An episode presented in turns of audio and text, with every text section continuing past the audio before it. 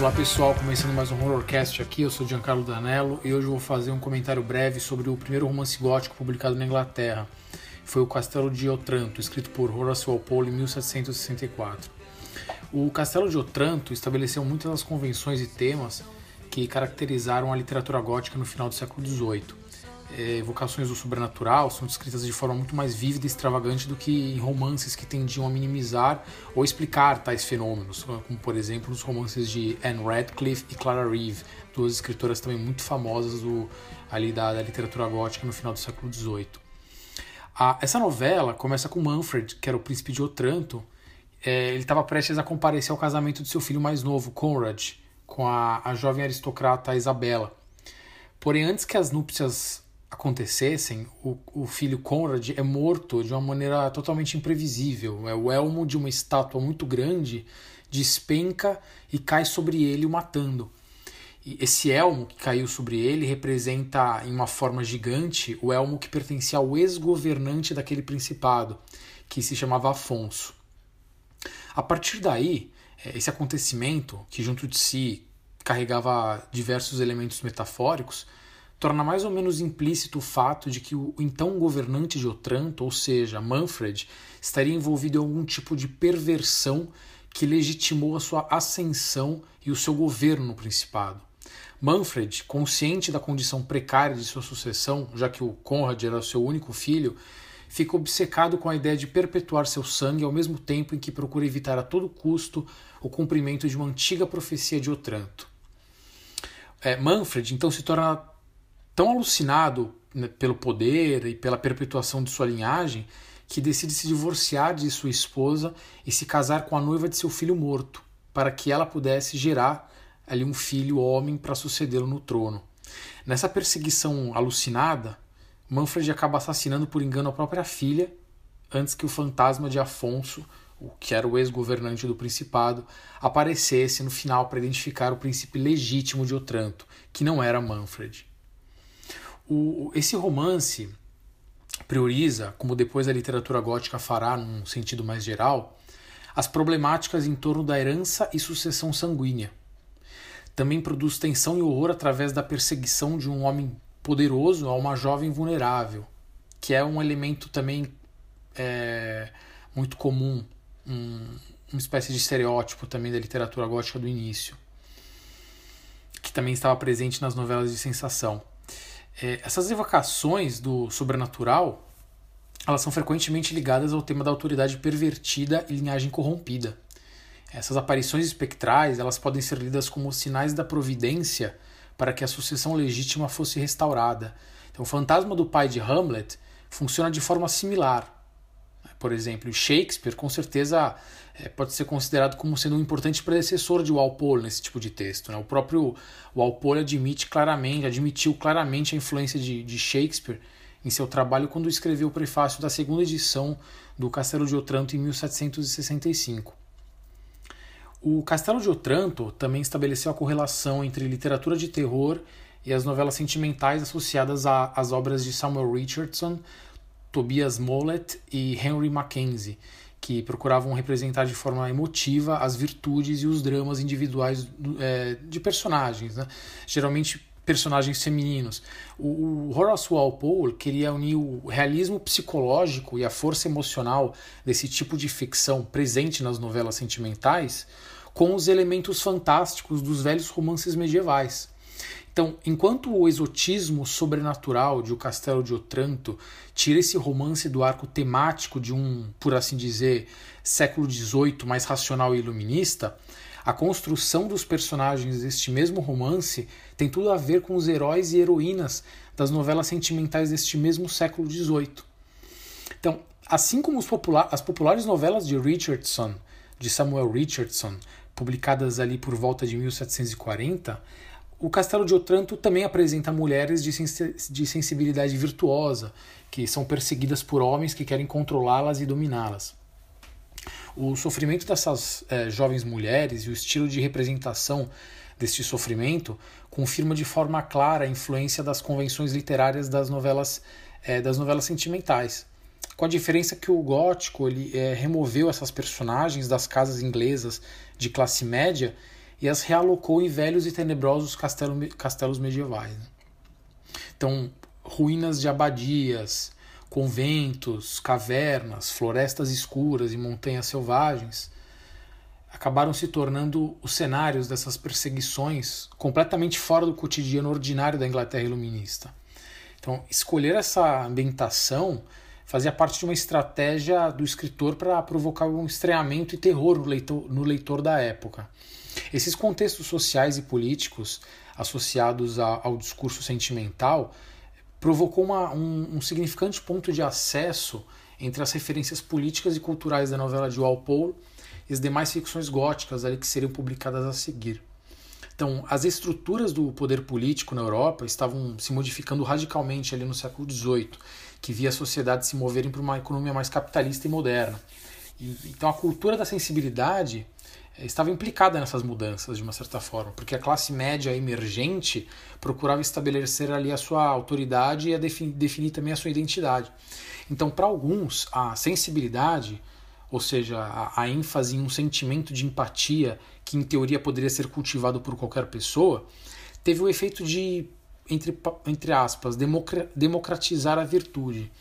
Então, qualidades como generosidade, coragem, justiça não eram mais prerrogativas dos nobres e dos cavaleiros, e sim de homens e mulheres comuns, de sentimentos.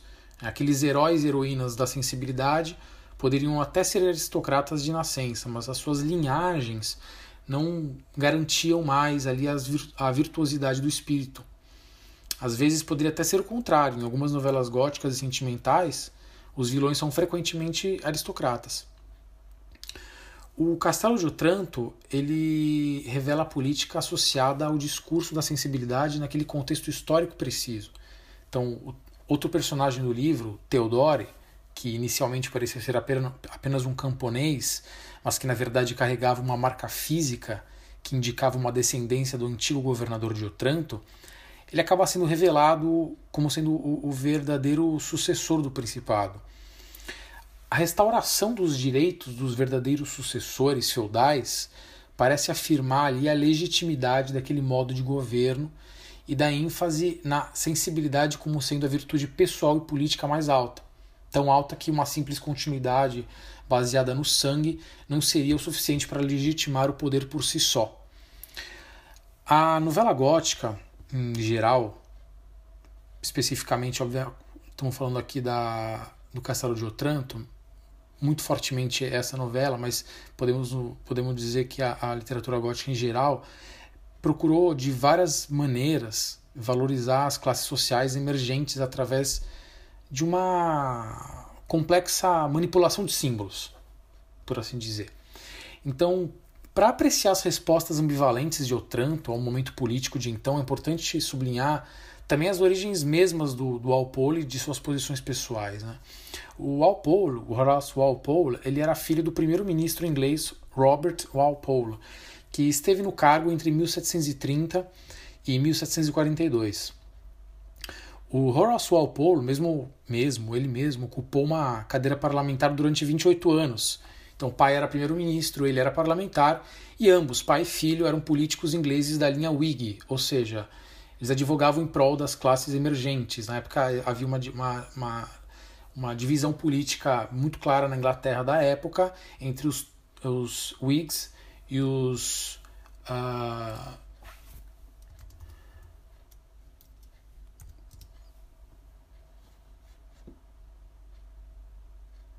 e os Tories. Esqueci aqui a palavra, vou repesquisar rapidinho aqui. os Whig seriam os, uh, mais, os mais liberais, os mais ligados a, a, ao progressismo político e econômico, e os Tories seriam os mais ligados a, aos privilégios aristocratas, por assim dizer, né? fazendo uma distinção bem, bem primária e, sim, simplória, seria mais ou menos isso, só para a gente entender mais ou menos as posições aqui. Ah, mas o que acontece? A, a, família do Walpole, no entanto, ele, ele era, era aristocrata. Então esses conflitos políticos eles tiveram forte ressonância na personalidade do Horace Walpole. Então um desses pontos de conflito foi a property law, ou a lei da propriedade, foi uma, uma lei muito é, muito famosa na época, muito que, que, que abriu muita discussão na época e foi tema de muita discórdia. Né? Essa lei ela buscava proteger a integridade das propriedades das famílias aristocráticas, limitando o terreno que poderia ser vendido pelas gerações mais novas. Então, muitos políticos Whig diziam que essa lei era uma espécie de, entre aspas, mão morta né, sobre a economia de mercado e um obstáculo aos interesses da emergente classe média e dos comerciantes. Né? Então, assim, a partir dessa perspectiva, o, o seguinte extrato que eu vou ler ilumina, ilumina um pouco essa questão. É um trecho de uma carta que o Horace Walpole escreveu em, em março de 1765, né, pouco depois de ter publicado o Castelo de Otranto.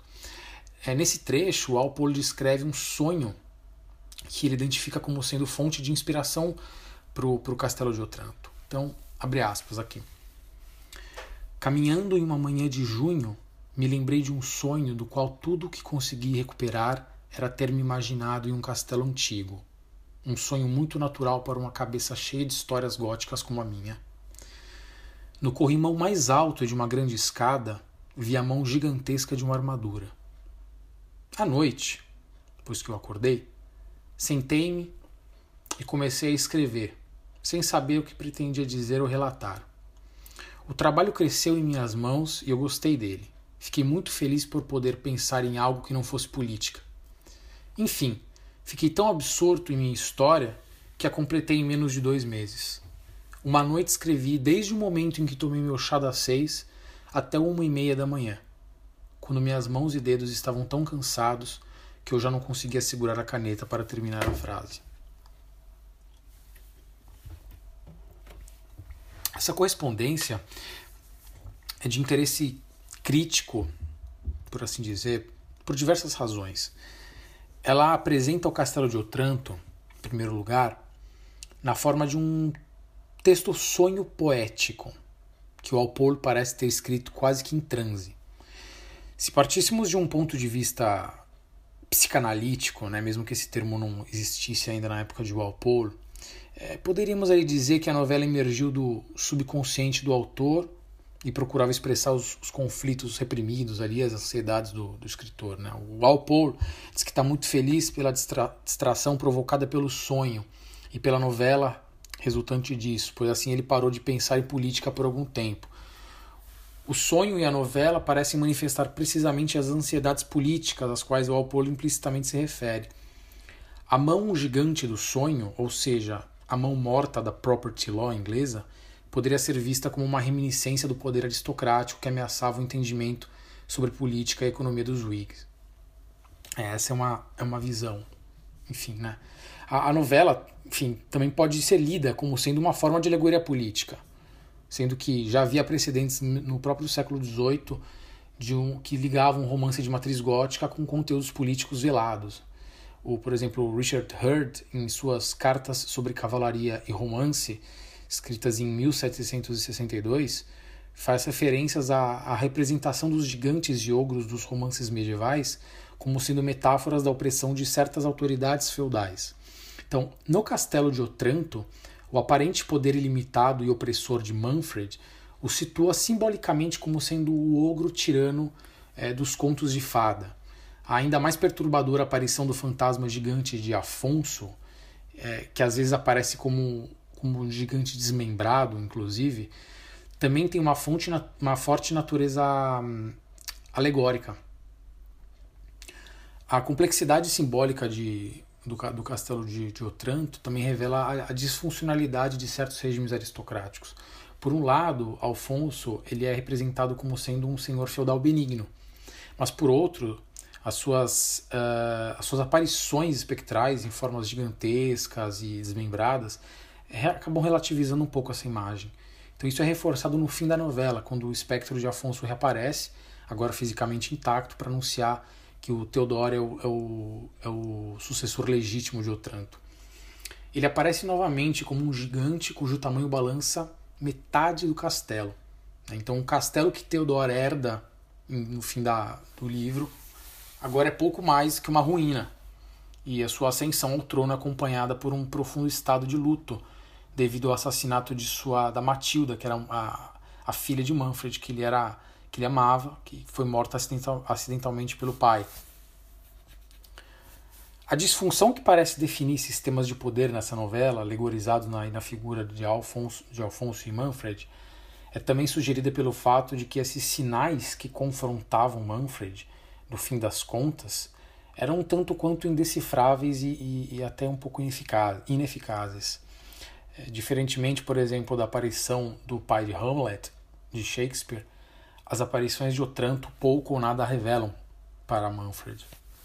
Então, assim, enquanto alguns leem o, o Castelo de Otranto como sendo uma crítica é, simbólica ali ao sistema patriarcal, e, e alguns outros vão, vão, fazer, inclusive, uma, uma avaliação psicanalítica, que, enfim, que na minha opinião são, são, são espécies de reducionismos, é, né, que não, enfim, podem até ser considerados, mas não esgotam de forma alguma o sentido da obra. É, outros farão também uma interpretação positiva da sociedade medieval e de sua base profunda de valores através da novela. Né? Então o livro, o livro permite vários direcionamentos críticos. Está longe de se esgotar nesses que eu citei aqui. A dimensão política da obra não é nem de longe a única que pode ser abordada e desenvolvida. Talvez assim fosse sob uma perspectiva crítica marxista, que só consegue enxergar a luta de classes e materialismo histórico em todas as manifestações artísticas, né? mas a complexidade dos símbolos e o diálogo de eras que o Castelo de Otranto faz, propõe, estende essas possibilidades para campos muito mais abrangentes, como antropologia, história, é, meta, meta história, filosofia e muito mais. Bom, pessoal, vou terminando por aqui e a gente se vê no próximo podcast do Horrorcast. Falou!